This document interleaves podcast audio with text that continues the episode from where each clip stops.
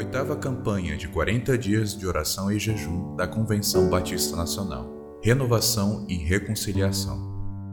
27 dia. Religião e cultura. E cantavam um cântico novo, dizendo: Digno és de pegar o livro e de quebrar os selos, porque foste morto e com teu sangue compraste para Deus os que procedem de toda tribo, língua, povo e nação. Apocalipse 5, 9 O que é cultura? Os animais nascem e vivem no sistema fechado. Estão fadados a viver e fazer as mesmas coisas sempre.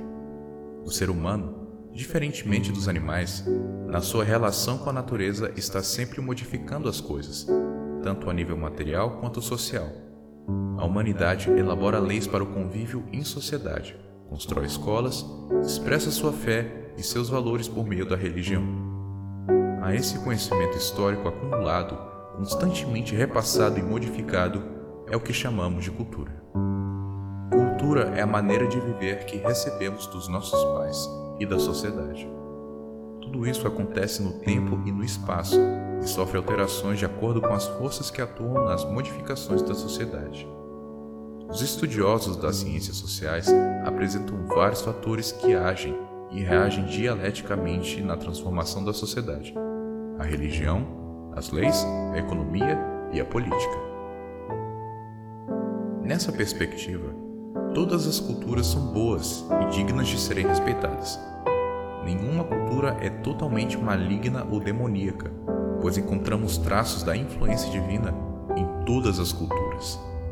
Como reconciliar a nossa fé cristã evangélica com a cultura brasileira? A primeira coisa a ser feita é romper com uma postura totalmente negativa em relação às nossas expressões culturais. Entender que o eurocentrismo evolucionista trazido pelos colonizadores era só uma forma de impor o seu domínio, e que o evangelho trazido pelos missionários veio também carregado com suas tradições culturais. Temos nossa língua, nossa comida, nossa música, nossos instrumentos musicais e queremos viver com tudo o que temos e somos, para a glória de Deus. Pastor Jesus Aparecido dos Santos Silva, Igreja Batista Central de Anápolis, Goiás.